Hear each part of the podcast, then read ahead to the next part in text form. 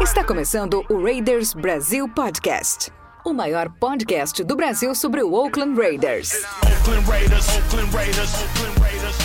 Just win, baby. Win, baby. Win. Beleza, galera? Sim, bem-vindos a mais um Raiders Brasil Podcast, o seu podcast sobre o, por enquanto, Oakland Raiders. Eu sou o seu apresentador de sempre, Jason Silva, e estou aqui com os nossos comentaristas e especialistas em Oakland Raiders para falar um pouco sobre como foi nossa última semana e comentar um pouco também de quais as notícias e uma análise do, do último jogo. Para isso, nós temos aqui, então, vamos apresentar os nossos comentaristas.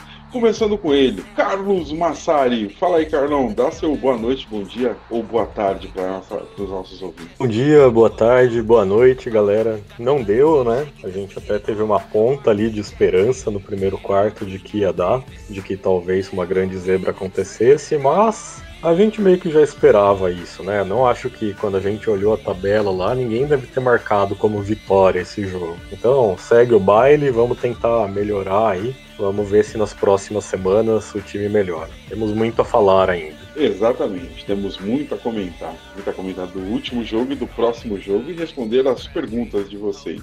E você também está aqui com a gente, Edu. Fala aí com a gente, fala aí. Hoje a gente começou o jogo no hoje sim, hoje sim, hoje sim, chegou no segundo quarto. Hoje não, hoje não, meu amigo.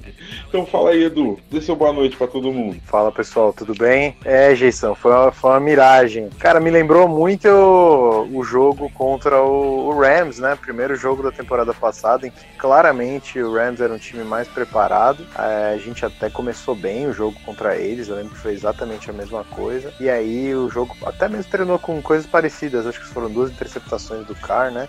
Mas acho que a melhor frase que eu ouvi do, do, do, final de semana inteiro, né, sobre o jogo foi do Victor Fur, que cobre o Raiders, falando que antes do jogo contra o Chiefs não era expectativa que o Raiders fosse pro Super Bowl, nem que disputasse a primeira posição no draft. Então, perdendo o jogo, as coisas se mantêm iguais. Não somos o melhor time da liga, mas também não somos o pior. É isso aí, eu concordo. Não somos o pior, mas também não somos o melhor. Mas vamos que vamos, que o som não pode parar. Então, essa foi a nossa apresentação. E agora vamos para o nosso podcast.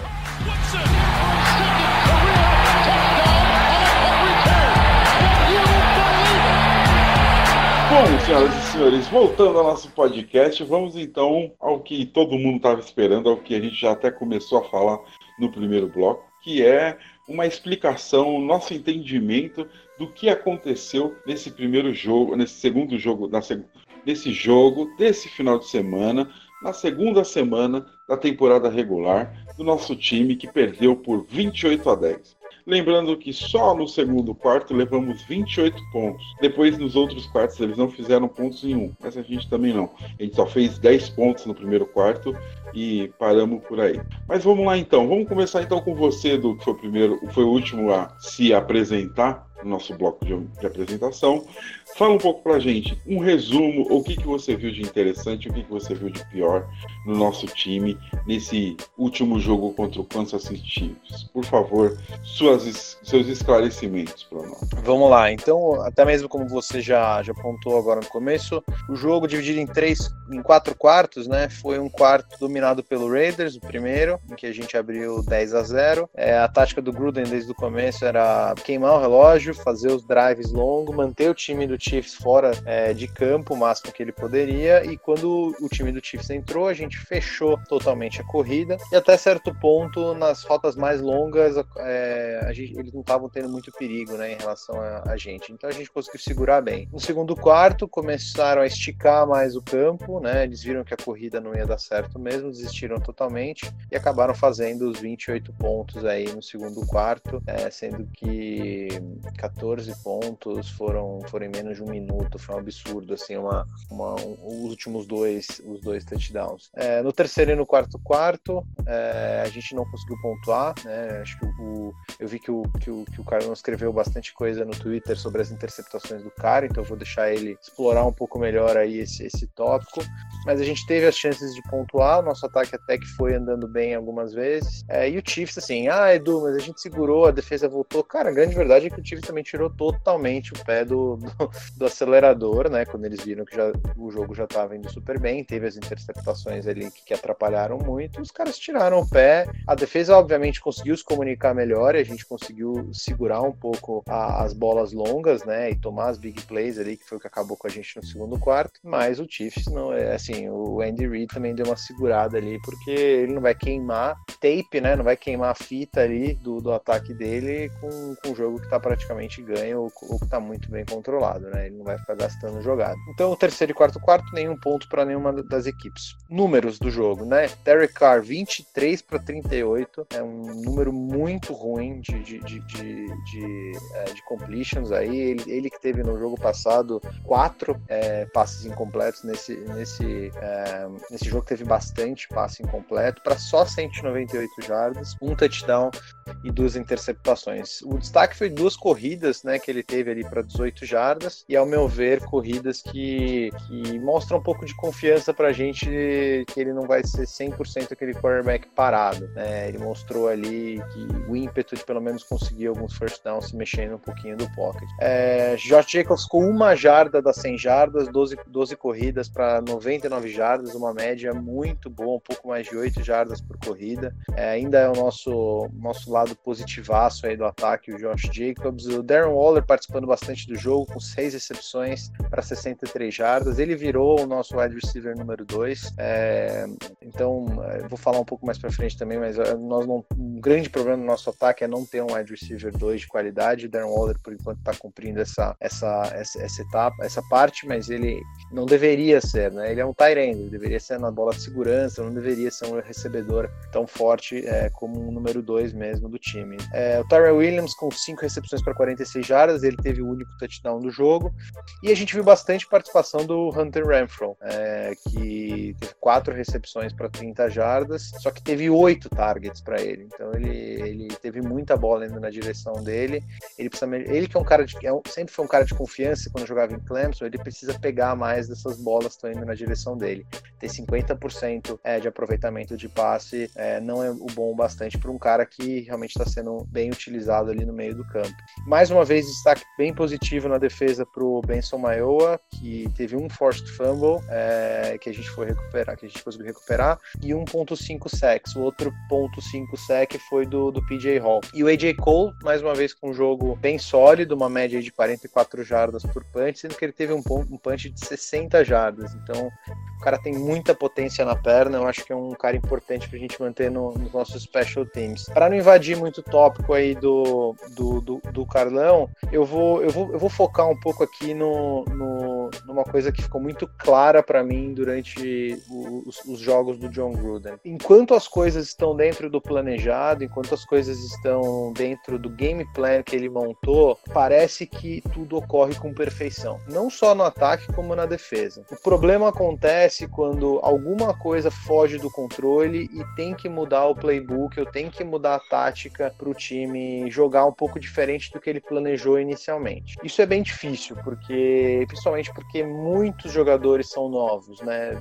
Da, da temporada passada, é, não são tantos que estão jogando hoje, né? Então a defesa é quase totalmente nova, o ataque, a linha é a parte mais, mais consistente ali, quarterback, running back é novo, wide receiver é tudo novo, então num time em que você está aprendendo o sistema tático ali, no que fugiu daquele game plan, do, do que ele montou para o jogo ser, as coisas começam a acabar um pouco, acabar, um pouco perdidas, e isso a gente viu nas duas interceptações do Car, que podem falar o que quiser, eu acho que as duas não foram culpa deles, mas eu vou deixar o, Carlão para falar um pouco mais disso também. Então, destaques positivos aqui, eu continuo com, com o Josh Jacobs, eu acho que ele tem, eu estou muito preocupado com as lesões, tanto dele quanto do Tyrell Williams para o próximo jogo, eu acho que ele é um cara que se ficar saudável, ele tem tudo não só para ganhar o Offensive Rookie of the Year, como carregar esse ataque nas costas é, quando o, os nossos recebedores que não são bons, é, a gente não tem corpo de recebedor muito bom, não tiverem tão eficientes, dá para colocar a bola nas costas do, do, do Josh Jacobs. O, infelizmente, a, a, parte negativa é, vai para o Curtis Riley e a comunicação dele. É, dois ali dos quatro touchdowns, claramente foi uma falha de comunicação é, com o Joyner, então, infelizmente, acontece, o cara é novo, né, no, no, no papel ali de titular, então essas coisas vão acontecer, mas é, acontecer em duas, três jogadas seguidas é, é hora do, da, do, do técnico levantar a mão, de alguém levantar a mão e falar, puta, as coisas não estão funcionando, acho melhor a gente é, refazer alguma coisa. Legal, legal, ótima análise. Então agora é sua vez, Carlão. Sua, sua vez de analisar o nosso jogo, apontar os defeitos, apontar as qualidades do time e, e já, te, já te emendo uma pergunta.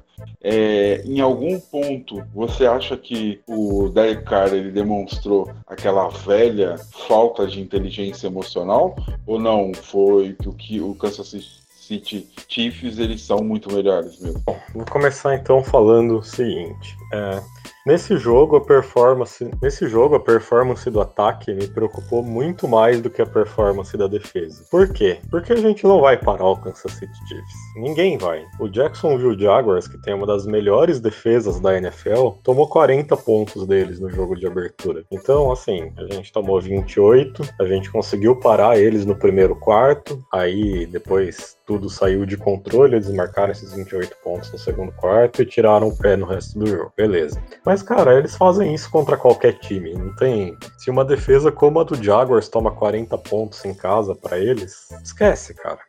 Você não consegue parar o ataque do Kansas City Chiefs. É impossível. O Mahomes é um extraterrestre, ele tem ali o Travis Kelsey, que é o melhor tight end da liga. Isso tudo ainda que tem o Andy Reid, que é provavelmente um dos melhores técnicos para desenvolver ataques da liga. Ele transformou o Alex Smith, de um cara com a carreira encerrada, praticamente um candidato a MVP. Então imagina o que ele é capaz de fazer com o talento do Mahomes. Então, assim, a gente não vai parar o Kansas City Chiefs e ninguém vai.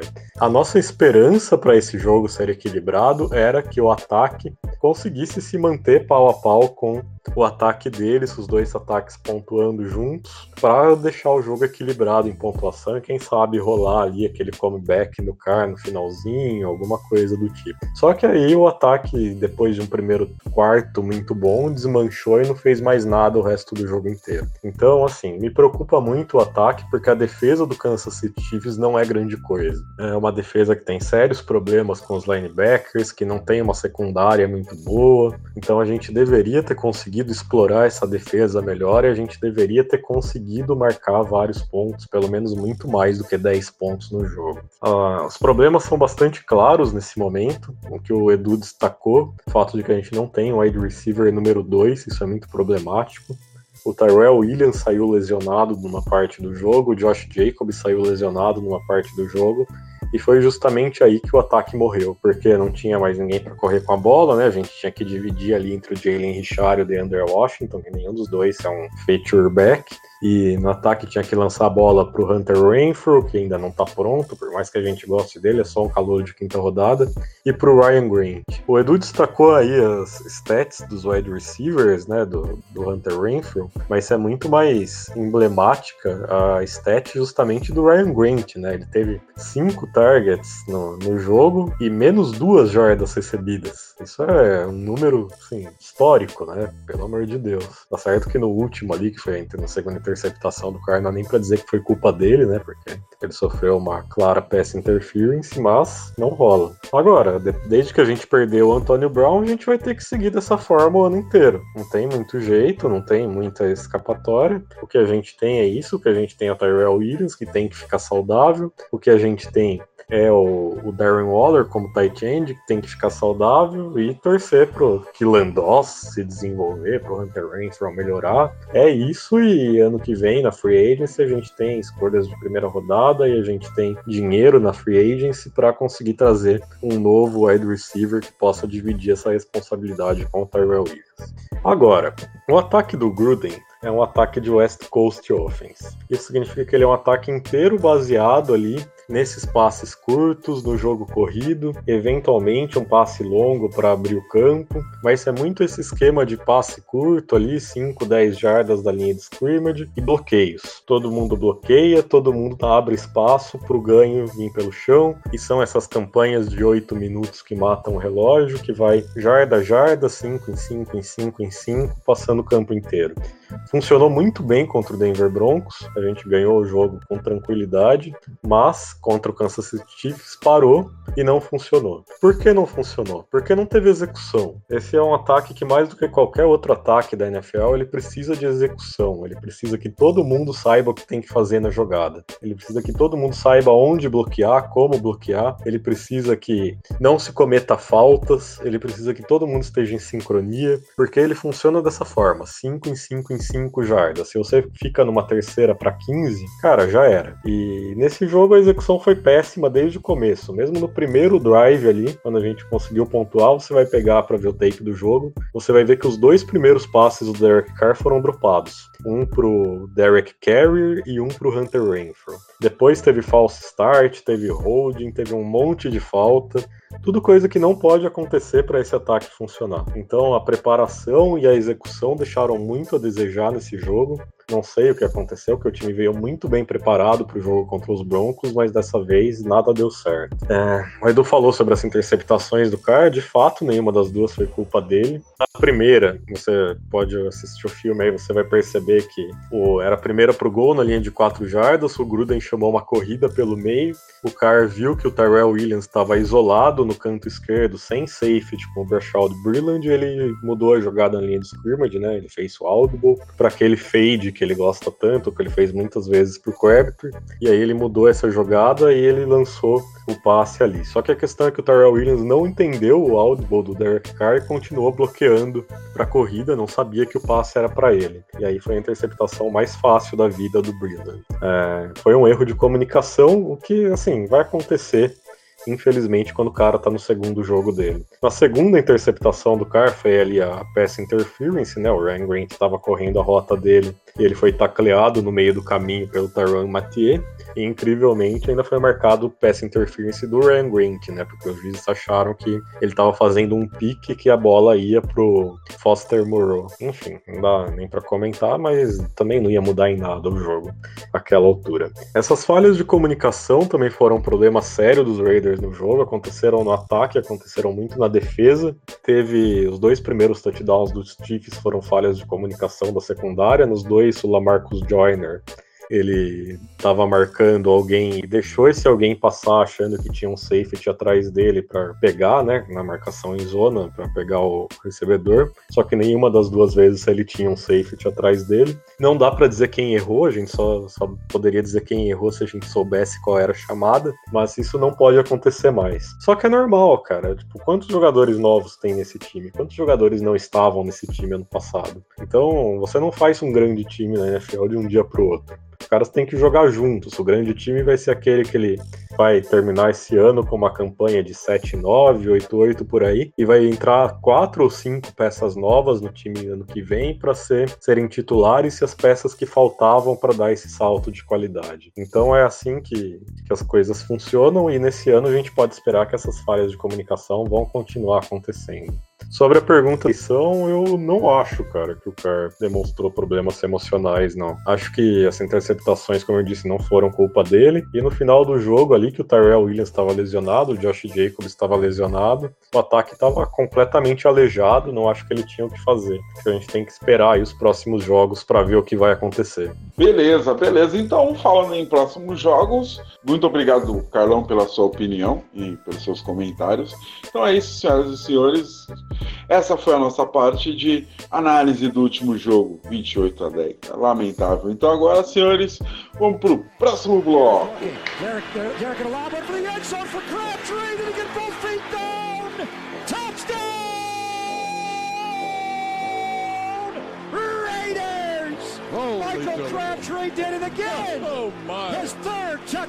Sim, galera, agora a gente vai falar sobre o próximo jogo. O próximo jogo será Minnesota Vikings contra nós. Minnesota Vikings que também está 1-1, ganhou um e perdeu outra.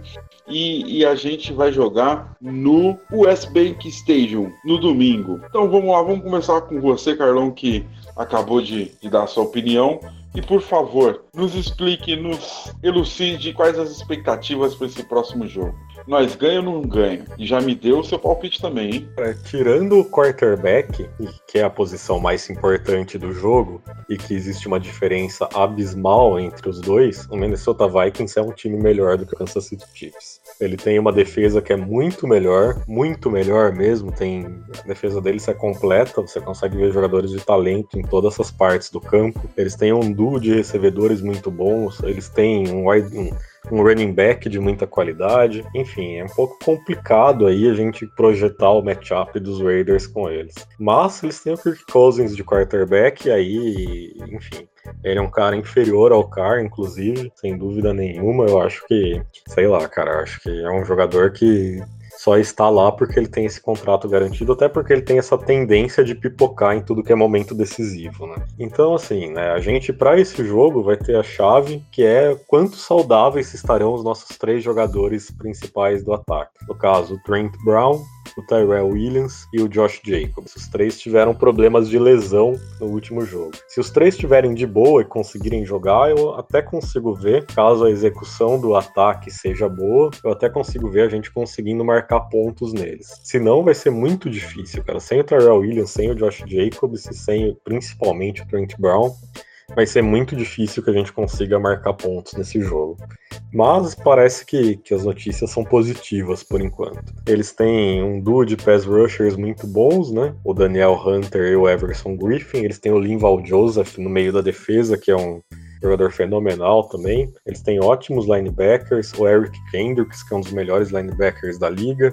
Enfim, é bastante complicado de achar pontos negativos na defesa do Minnesota Vikings. Na, nosso ataque tem que conseguir pressionar o Kirk Cousins, tem que conseguir fazer o Kirk Cousins errar e a gente vai ter o primeiro teste real para nossa defesa terrestre. É, eles têm o Dalvin Cook, que é um dos melhores running backs da liga, que está correndo muito bem, que é o líder em jardas da NFL nas duas primeiras semanas. Então, basicamente, depois da, da exibição excepcional que a nossa defesa terrestre teve nos primeiros jogos, agora que ela vai mostrar realmente do que ela é feita. Se ela conseguir parar o Dalvin Cook, a gente vai pensar, nossa, essa defesa terrestre é foda. Mas, cara, também não era um jogo que em momento nenhum eu marquei como uma possível vitória ali quando eu olhei a tabela. Eu acho que eu comentei antes da temporada, né, que se os Raiders quiserem brigar por playoffs, eles têm que terminar essa sequência fodida de sete jogos com campanha de 3-4. Mas eu acho que as nossas melhores chances de vitória desses próximos jogos são contra os Colts sem Andrew Luck, contra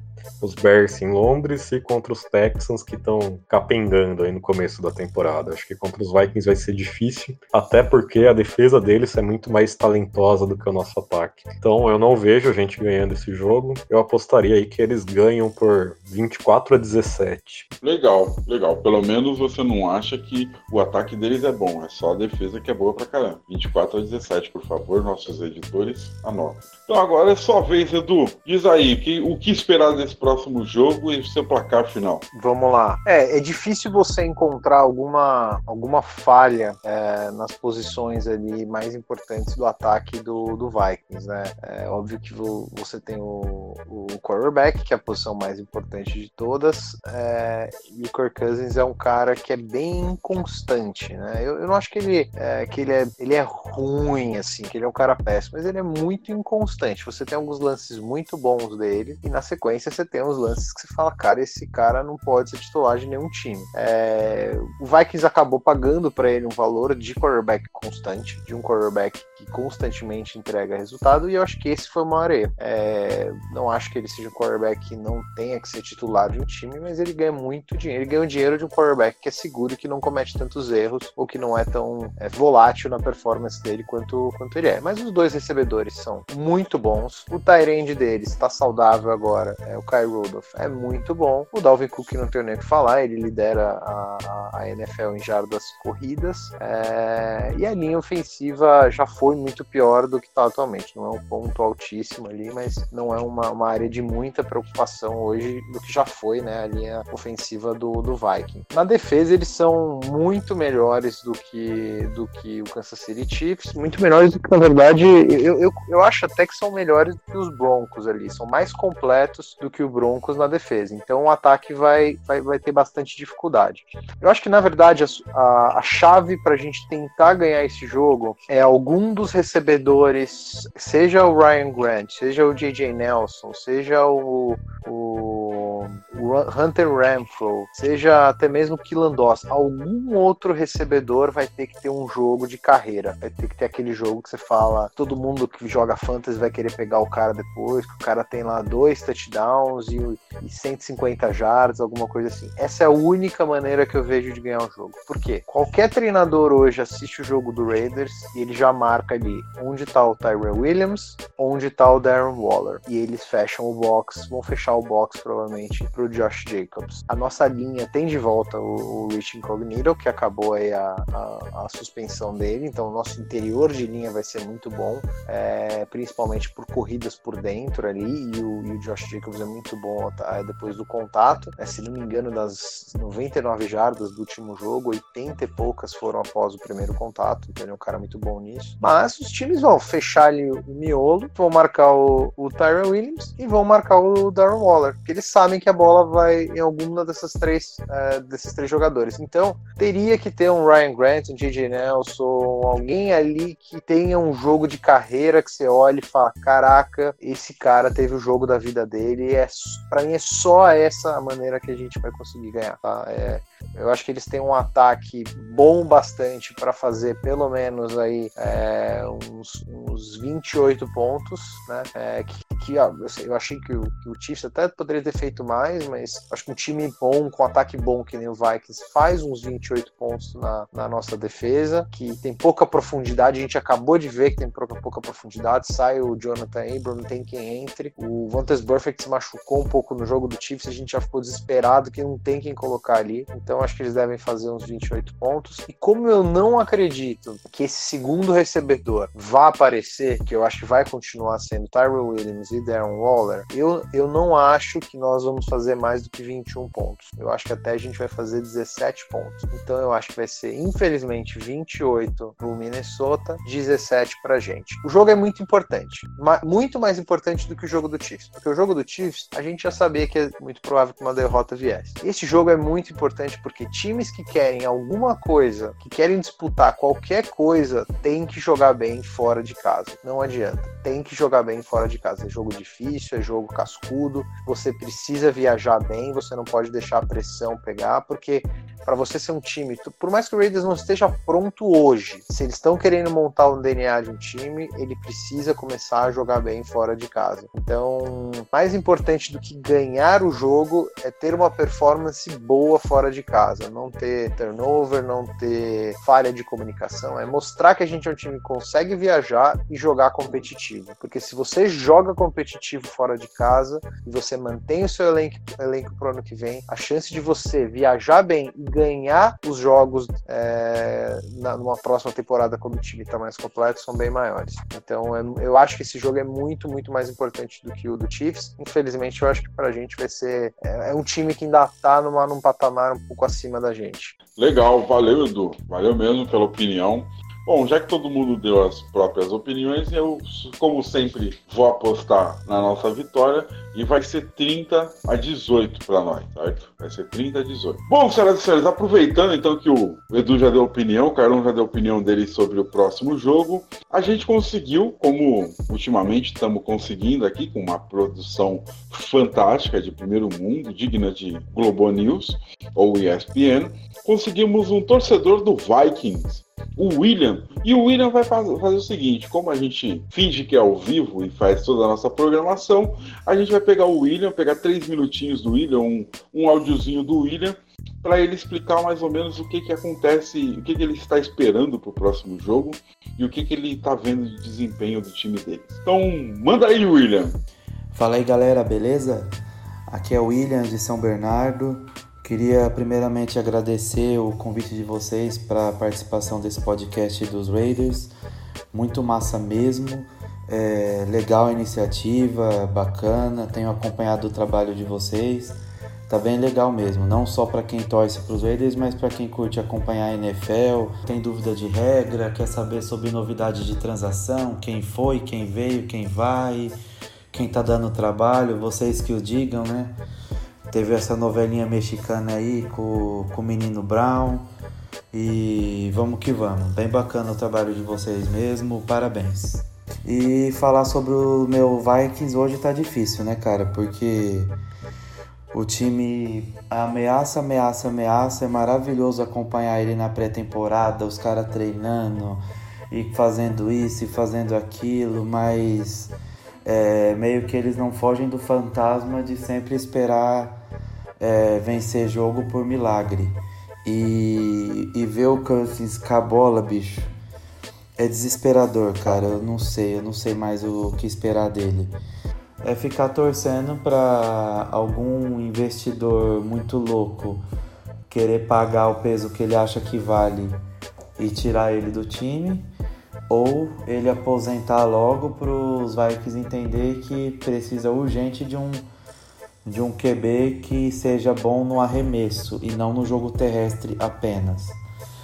Aí é complicado, porque o cara é dos mais bem pagos da liga, é, não dá para fazer igual os Giants acabou de fazer, colocar o Daniel Jones e ir para cima, mandar o, o Manning baixar um pouco a bola, ir pro banco e refletir sobre os erros e vamos que vamos. É, eu não vejo um caminho assim porque ele é muito caro, então dificilmente isso pode acontecer. É, então cabe a gente ficar torcendo e fazendo figas, né? E rezando para de repente começar a jogar por algum milagre ou aparecer alguém e falar: "Vamos, vem, vem pro meu time". Porque rapaz, tá puxado. Claro que também a gente fica com muita expectativa, mas também a temporada tá só começando, tá tudo muito cedo é, muita coisa pode mudar. É, tentar se apegar um pouco nisso, porque se for se apegar no último jogo, que aquele trator que os Packers passou em cima da gente no primeiro quarto, é, a gente não vai ter tanta expectativa para os próximos jogos não. Porque olha, eu vou falar, viu? Porque na medida que a defesa nossa começou a melhorar, o ataque não correspondia. E o Cook sozinho vai acabar além das lesões que tem naturalmente na temporada todos os jogadores, é, que toma pancada, né? os jogadores tomam muita pancada, ele vai ficar com escoliose, né? Porque só o cara pontua, só o cara vai para cima, o resto parece que tá todo mundo coadjuvante fazendo sabe Deus o que. Então torcer para dar essa melhorada aí, que seja em cima dos Raiders no próximo jogo mas eu não estou muito confiante não. É capaz que vai acabar embalando lá para quinta, sexta semana, sem embalar, né? Porque não, não, não tô o mesmo otimista de duas semanas atrás depois desse último jogo.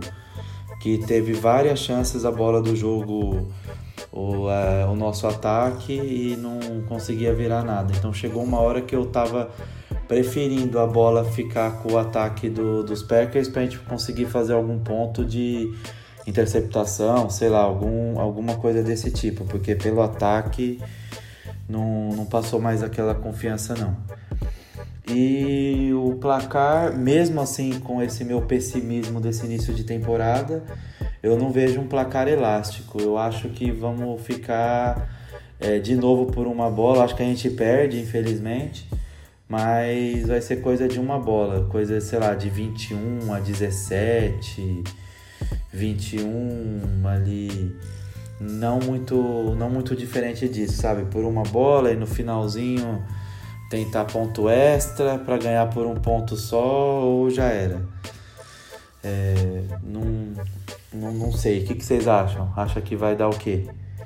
E é isso. Obrigado aí pela participação é, pelo convite, né? Sempre que vocês precisarem, tamo aí. E vamos que vamos. Boa temporada pra gente aí, tá só começando. Valeu! Beleza, William, valeu, valeu pela sua opinião, valeu por, por tudo que você comentou aí no, no seu áudio. E agora vamos pro próximo bloco. Próximo bloco.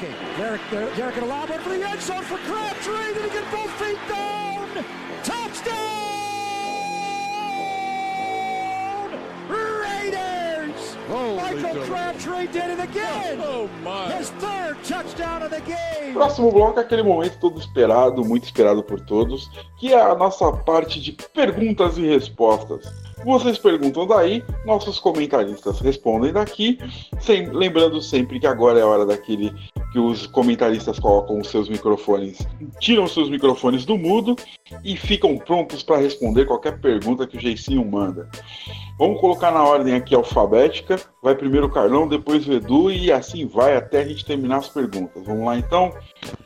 Primeira pergunta. A primeira pergunta veio do Rodrigo via WhatsApp. E ele pergunta: O Wheeler pode ser nosso franchise QB? QB não, Tyrande, perdão. Olha, tá promissor. Tá promissor, fez dois bons jogos. É um cara jovem, é um cara que tá barato por enquanto. Acho possível que ele assuma aí a titularidade da, da posição de tight end pelos próximos anos e que ele dê conta do recado. Próxima pergunta. A próxima pergunta, só pra gente variar um pouco, veio do Facebook. E a pergunta veio do Oli Hércules. Hércules. Oliva. Qual a solução para a nossa secundária, tendo em vista que a saída do JA claramente afetou a linha?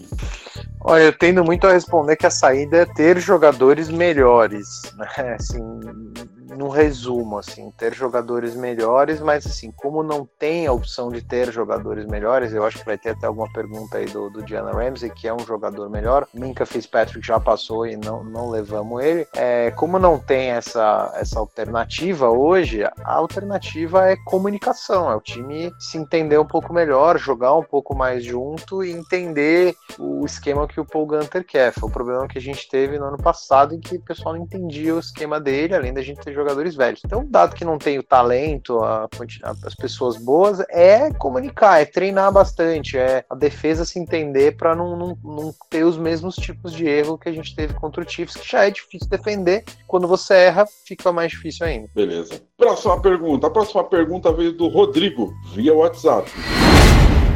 Ramsey no, no Raiders, se vale a pena e o que podemos oferecer? O que poderíamos oferecer? Vamos lá. Eu não trocaria.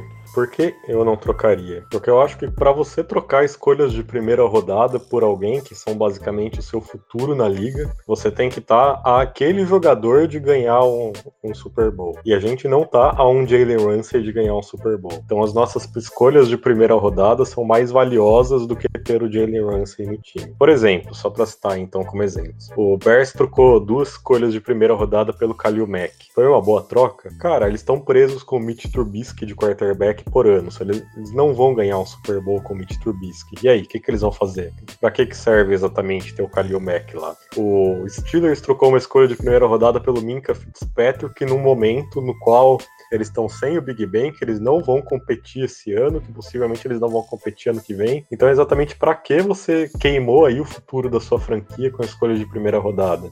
Trocar uma escolha de primeira rodada eu acho válido, por exemplo, se o Chiefs for lá e pagar pelo Jalen Ramsey, porque talvez o Chiefs esteja a um Jalen Ramsey de ganhar o Super Bowl. Agora, eu não trocaria justamente por isso. Deixa a gente construir pelo draft e pela free agents. É, não precisa gastar um bem tão valioso. Sobre preço, né, a especulação é que Jacksonville quer duas escolhas de primeira rodada e que ele recebeu oferta de um time da AFC que seria de uma escolha de primeira rodada e um jogador. Eu imagino a gente oferecendo aí, se a gente realmente for oferecer, né, a especulação é de que a gente tem interesse, de que o Mike Mayock fez uma oferta, é, a, minha, a minha ideia é de que eles teriam oferecido uma escolha de primeira rodada e o Garron Conley. É, vamos ver se, se alguma coisa vai pra frente se é isso mesmo, né? Estou curioso. Beleza, beleza. Próxima pergunta. A próxima pergunta vem do nosso famoso e conhecido amigo no WhatsApp, o Magol.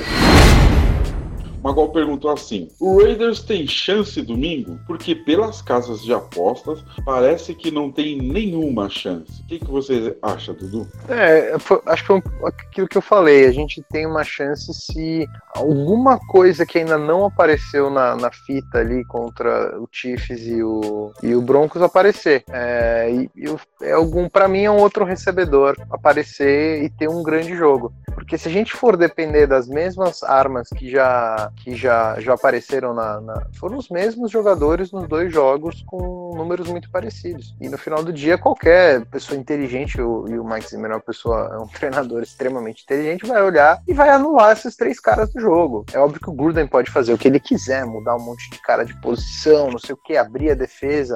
Mas o é, tá, tá, escrito. Quem assistiu o jogo do Raiders sabe quem, quem que tem que parar. Quem são os três, quatro caras ali que tem que parar. É, então, tem chance? Tem. Mas do que eu já vi até agora dos nossos recebedores número 2, número dois, eu acho extremamente difícil, por isso que eu apostei que a gente ia perder o jogo. Mas sempre tem essa oportunidade caso apareça algum jogador ainda que não, não se destacou nos dois primeiros jogos. Beleza. Próxima pergunta veio do Facebook do Diego Oliveira e ele pergunta: Seria interessante a troca por Ramsey, pois ficaria ele e Conley de corner. Passaria o Worley para nickel, Joseph de, de strong safety e jo Joseph de strong safety e Joyner de free safety mas seria, teria que, que, ver essa troca. O que poderia ser colocado na mesa? Então, assim, como eu já disse, é, eu não faria essa troca. Eu acho que se a troca for feita, a Jacksonville vai querer ou duas escolhas de primeira rodada ou uma escolha de primeira rodada e um corner em troca. E eu não acho que toda essa, essa mudança de esquema ia acontecer na secundária. Não acho que ia passar o Warler para slot, porque não é característica do jogador. Muito menos não acho que ia passar o Joyner para safety, porque também ele não quer, né? Ele assinou com os Raiders porque ele queria jogar de slot corner. Então, basicamente, não acho que isso ia acontecer. Mas se acontecer, seria ótimo ter o, Ramsey e o Conley juntos. Seria uma das melhores secundárias da NFL a partir de 2020. Você ter o Ramsey e o Conley de outside corners. Você ter o Joyner de slot corner, ter o Abram e alguém que pode ser aí via free agency ou draft para ser a dupla de safety. Seria uma das melhores secundárias da NFL. Mas eu acho difícil que aconteça nesses moldes. Eu acho bem provável que se a gente adquirir o Ramsey e o Conley vá junto na troca. Legal, legal. Próxima pergunta pergunta. A próxima pergunta veio do Fernando. E a pergunta é a seguinte: dado a limitada capacidade de improviso do Derek Carr, ainda existe chance de se firmar como nosso QB para outras temporadas? Eu, eu não vou, assim, bem transparente, eu não senti nesses dois primeiros jogos é, nenhum problema de falta de improviso do, do Derek Carr. Eu até senti uma melhora na capacidade dele de improviso, seja algumas corridas que ele já fez, é, seja ele procurar algumas rotas é, terceira ou quarta ali progressão para tentar é, fazer a, o, o, o, passe completo. E, eu acho que fica para a gente continuar vendo se ele vai conseguir é, improvisar mais. Então, é, historicamente, ele teve uma capacidade baixa de, de, de improvisar. É, eu acho que nesses dois primeiros jogos ele foi ok. Não teve foi bem melhor, inclusive, do que o histórico dele. Então, eu acho que tem que acompanhar. Uma coisa que está me incomodando um pouquinho, e aí eu acho que essa pergunta é boa para falar, e eu não sei se outras pessoas perceberam a mesma coisa, é a quantidade de vezes que você vê o Carr falando muito ali na linha, né? Não tô falando que isso seja uma coisa necessariamente negativa, mas ele fala, tipo, it's okay, we're good, we're good, falando, por exemplo, tamo bem, tamo bem, porque a jogada vai funcionar, a leitura. Eu acho que ele tem que falar um pouquinho menos na linha. Eu não sei se ele tá fazendo isso para impressionar o Gruden, para mostrar que ele tem controle do ataque. Por exemplo, ele, ele trocou a jogada ali pro Tyrell Williams na, na, na, na, hora do touchdown. Era uma primeira descida, não sei se precisava fazer aquela troca. Então, assim, eu tô percebendo um pouquinho dele querer improvisar, talvez um pouco demais. Ler a defesa, obviamente, e você tem que mudar a jogada como quarterback, Mas assistindo jogos de outros quarterbacks, como Tom Brady, é, Breeze, Rodgers, esses caras, você não vê eles alterando toda hora é, e o Carr tá fazendo isso bastante. Então, é, isso é uma coisa que me preocupa um pouco, vale a pena entender o porquê que ele tá fazendo isso, né? É, mas assim, em termos de improviso na jogada em si, depois que o snap começou, não tenho tanta coisa negativa para falar dele, pelo menos com esses dois primeiros jogos. Vamos continuar a, a, acompanhar. Beleza. É, cara, eu acho que nesse aspecto que você comentou do cara aí, eu acho que é legal a gente sempre lembrar que uma tônica dele é que assim, ele é um Mr. Nice Guy e ele, ele tem muita coisa de insegurança, muita coisa de, de falta de, de inteligência emocional. Que, na minha visão, eu acho que essa falação toda é a fuga dele, assim, é a, fuga, é a forma dele se manter concentrado, dele se manter se autoafirmando, sabe como é que é?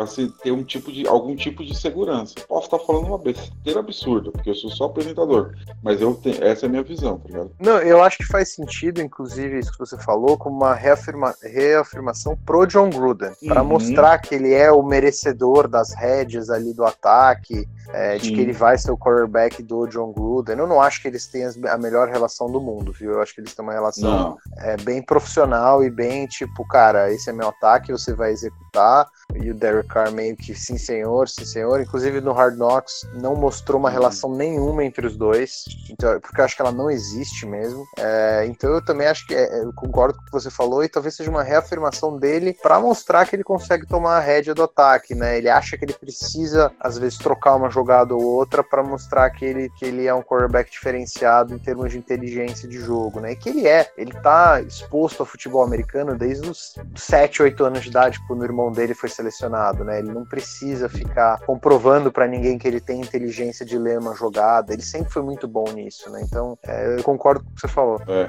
eu, eu acho que é engraçado, né? A gente reparar até no, no estilo de, de liderança do Gruden, né? Ele tem um estilo de liderança meio Felipão, tá ligado? Tipo, o time tá bem, pô, vocês estão indo bem, pá. E o time tem que jogar bem pelo elogio dele, sabe como é que é? Tipo, para conseguir pelo menos um elogiozinho dele. Porque senão ele fica fazendo aquela cara de bunda e reclamando de tudo, tá ligado? É, é meio, meio, engraçado, assim. É, mas vamos lá, vamos. Sobre, sobre o Car, essa Pode semana falar, ele uma das primeiras vezes, né, tendo aí uma, uma reação exaltada a alguma coisa, que ele ficou muito bravo ali com a chamada da segunda interceptação de, de offensive pass interference e não é. de defensive pass interference. Ele realmente criticou os juízes, né? Ele criticou a arbitragem abertamente depois depois. E é uma coisa que eu não lembro de ter visto o Car fazendo antes. Então talvez tenha a ver com isso também, dele querer mostrar aí que ele tem sangue nas veias, né? Que ele tem alguma é. coisa dentro dele, que é uma coisa que a gente sempre criticou bastante.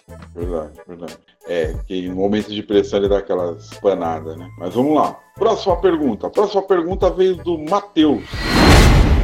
Raiders cortando o Antônio Brown. Se acertou? Pelo amor de Deus, né? Acertou. Tenho o que dizer.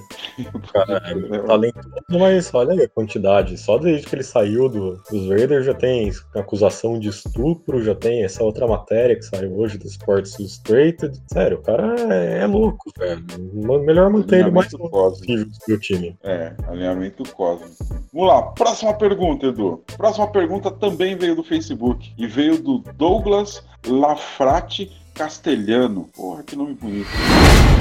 Qual a solução para o ataque não depender só do Tyrell Williams e do Josh Jacobs? É um pouco mais do, do, que eu já do que eu já tinha falado. É a gente ter uma segunda um uma segundo recebedor. É, assim, o, foi o que o falou. Hunter Renfro é um cara que é, ele tem muito futuro, ele é um cara que tem uma, uma ética de trabalho muito boa, ele está bem com o Car, pelo que a gente viu eles brincando já na, na no Hard Knocks e tal, então tem a conexão ali natural. É, é cara, é, é, os senhores Ryan Grant, J.J. Nelson ou o, o Keelan Doss realmente virarem e falarem, cara, esse time, é, esse time é meu, essa posição é minha, pode lançar a bola para mim, eu vou receber todas todas as bolas, eu vou meter touchdown pra caramba, eu vou fazer reverse, eu vou jogar de tudo, colar no Gruden, falar, pedir pra. É isso que falta, falta, falta alguém, alguém virar e falar, esse emprego vai ser meu e quando você for para Vegas não precisa nem draftar outro wide receiver porque eu sou o cara. Falta isso, uma, uma atitude ma maior de alguns dos outros recebedores. Massa, massa. Vamos lá, próxima pergunta também é do Fernando e também via WhatsApp.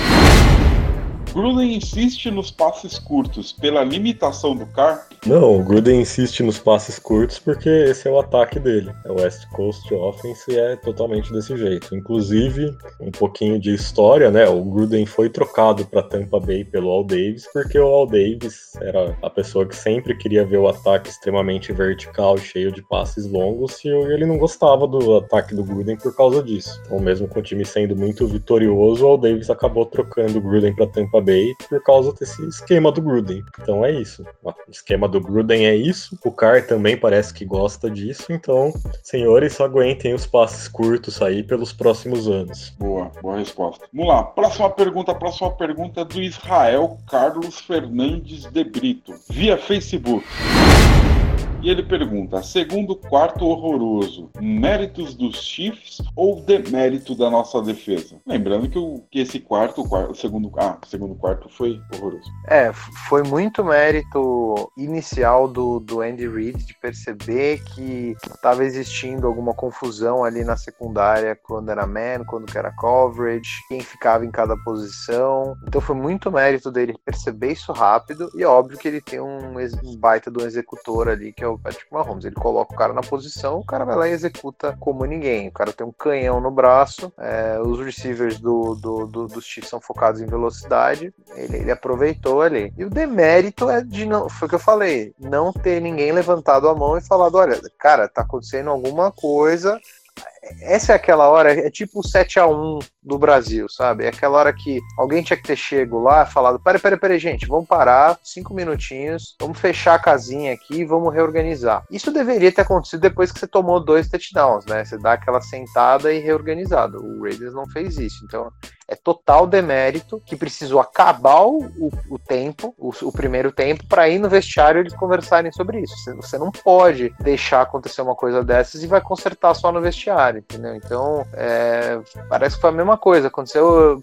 Teve gente que comentou no grupo: foi no, levar a mãe na igreja, fui no hospital, sei lá, fazer o quê, voltei já tava 28 pontos pro Chiefs, sabe? Então, esse tipo de coisa é inaceitável. Mas quem percebeu essa falha e explorou muito bem foi o Andy Reid com um baita executor do Patrick Mahomes. Então o Chiefs também tem bastante mérito. Boa, boa resposta. Vamos lá, penúltima pergunta. Penúltima pergunta também veio do Facebook e veio do Rodrigo Silva César é muito semelhante às outras perguntas que nós recebemos sobre o Ramsey, mas vamos lá. Vindo o Ramsey, quem pode ser deslocado para safety substituindo o Abraham? Quanto vocês acham que seria um preço justo por ele? Uma das escolhas de primeiro round ou mais e mais o quê? Boa pergunta. Já respondi a pergunta, né? Eu acho que ninguém seria deslocado, porque os jogadores não, não querem, barra não tem essa característica. Eu acho que o preço provavelmente é ou duas escolhas de primeira rodada, ou uma escolha de primeira rodada é mais o combo. Né? E é isso. Agora a gente espera para ver se o time vai trocar ou não, e como eu disse, eu não trocaria. Posso Beleza. dar uma opinião aí sobre, sobre essa parte do, do Ramsey? Pode, acabou que coincidiu que nenhuma pergunta saiu para nenhuma das perguntas sobre o Ramsey caiu para você, né, cara? Pode dar sua opinião. É, o primeiro que eu acho, eu acho ele um baita jogador. Baita jogador. Eu acho ele excepcional, cara. Assisto por, por questão de fantasy e tal, acabo assistindo muito jogo do, do Jaguars, né? O cara é incrível, o cara, o cara não tem medo, ele navega o campo inteiro com, com o wide receiver número um. Ele é um cara que, ouso dizer que é, não tem chance do Raiders draftar um cara com o pique de primeira rodada que seja tão bom quanto, quanto o Rams. Não tem. Posso colocar minha mão no fogo, não, não tem ninguém. Então ele é um puta jogador. Se a gente conseguisse botar a mão nesse cara, puta, é, seria genial pra, pra gente. O grande problema é não só você tem que dar muito em troca para pegar ele de volta, como você vai ter que reestruturar todo o contrato dele. Ele chegou lá no time é, dentro de um, de um caminhão de, de, dinheiro, né? Daqueles de, de segurança, transporte de dinheiro, porque ele quer quebrar a banca de ganhar dinheiro e ele falou que, inclusive, queria jogar em Las Vegas, né? Que seria o perfeito, o ideal para ele. Por quê? Porque é um baita mercado e porque não tem imposto de renda ali para os jogadores. Então o cara tá pensando na grana. Ah, ele é um cara polêmico, é um cara polêmico? Ele é um cara que ele é polêmico porque ele quer ganhar. Ele quer ganhar. Ele não é um cara polêmico porque fica postando foto do pé, não sei o que lá, ou briga com não sei o que lá, ou é acusado de estupro. Ele é um cara que quer ganhar. E ele fica puto, ele quer sair do Jaguars porque ele quer ganhar. Viu que esse ano eles não vão ganhar, é, também não vão pagar ele. Ele falou, puta, eu tô aqui, posso ir mais machucar, o time não vai ganhar e eu, eu também não tô ganhando dinheiro. Então esse, esse é o tipo de problema que é melhor pro time, que é o cara que vai ficar puto porque, porque tá querendo ganhar. É, o que, que eu acho que seria o melhor cenário pra gente? Mas aí você se acaba com a defesa esse ano. Né? O melhor cenário pra gente seria mandar uma, uma escolha de primeira rodada. Eu mandaria até mesmo a, a escolha do próprio Raiders, não a escolha do Bears, porque eu acho que tem uma percepção que o Raiders vai ser pior do que o Bears. Eu acho que isso não vai ser verdade no final do dia, então eu mandaria a escolha do Raiders. E o perfeito pra gente seria mandar o Carl Joseph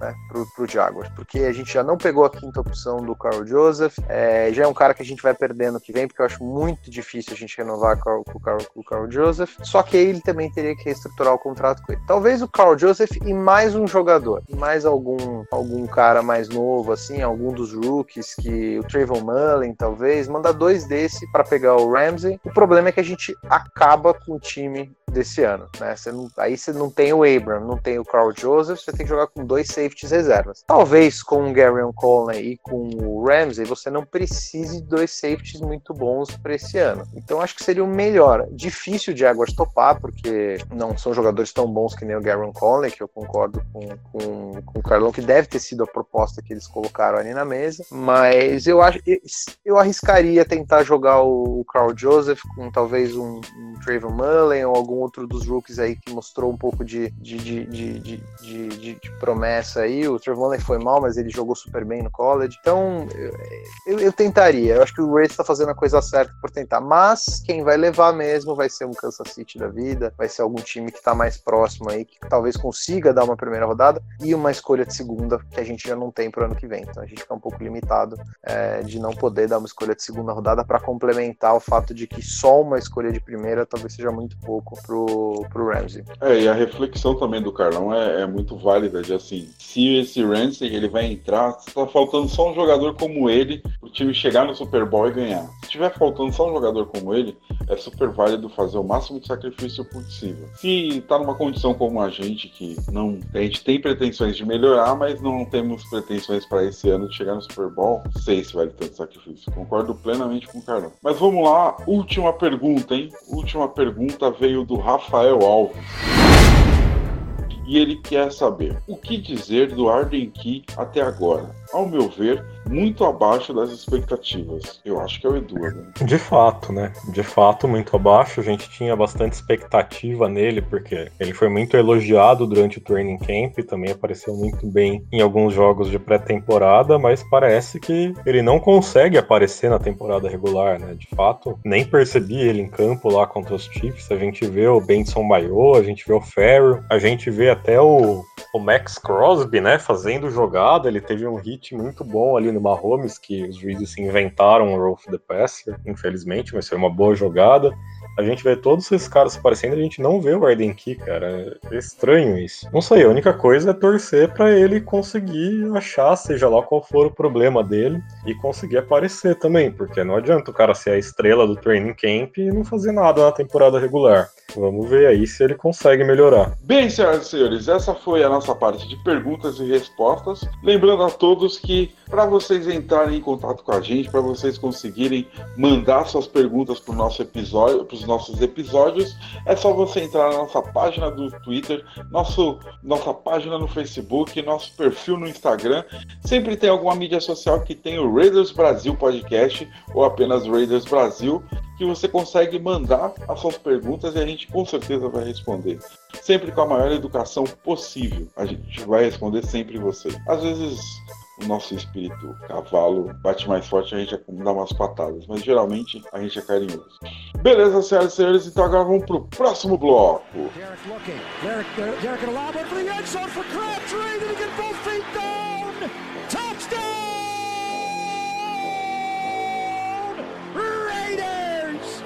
Michael Crabtree did it again. Oh, my. His third touchdown of the game. Último bloco, como sempre, o mais esperado de todos também, as nossas despedidas, os nossos agradecimentos a vocês por terem ouvido a gente até esse ponto do nosso episódio. Então agora vamos conversar com você, Carlão.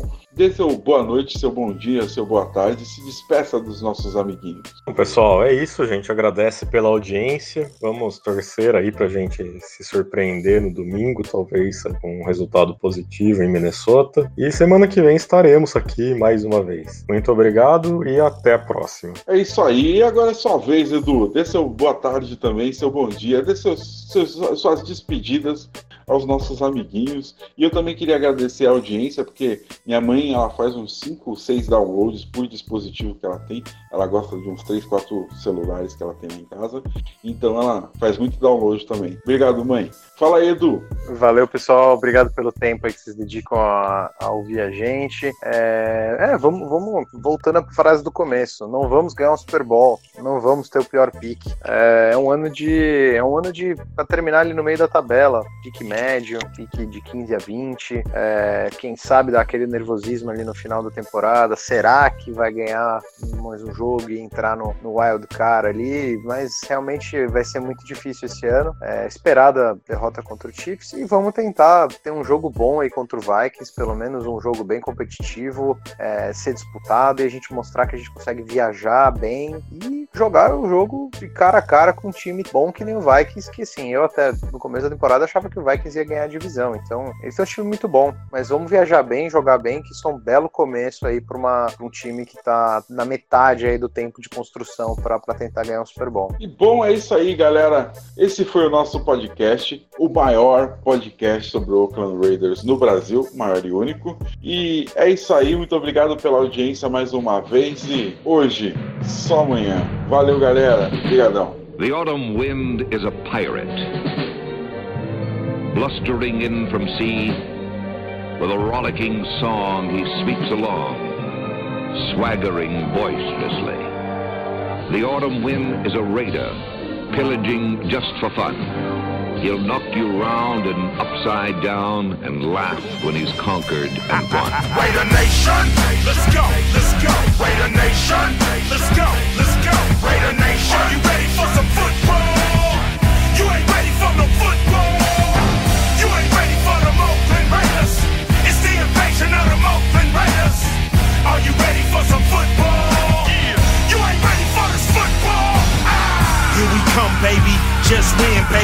Feel the storm of the cold autumn wind, baby. It's the Oakland Raiders. Get your mouthpiece. You in the black hole with the black beast. This ain't black gold, this is black silver. Commitment to excellence, we deliver. And we'll play past regulation. It's the invasion of the Raider, Raider Nation. Let's go, let's go. Raider Nation. Let's go, let's go. Raider Nation. Are you ready for some football?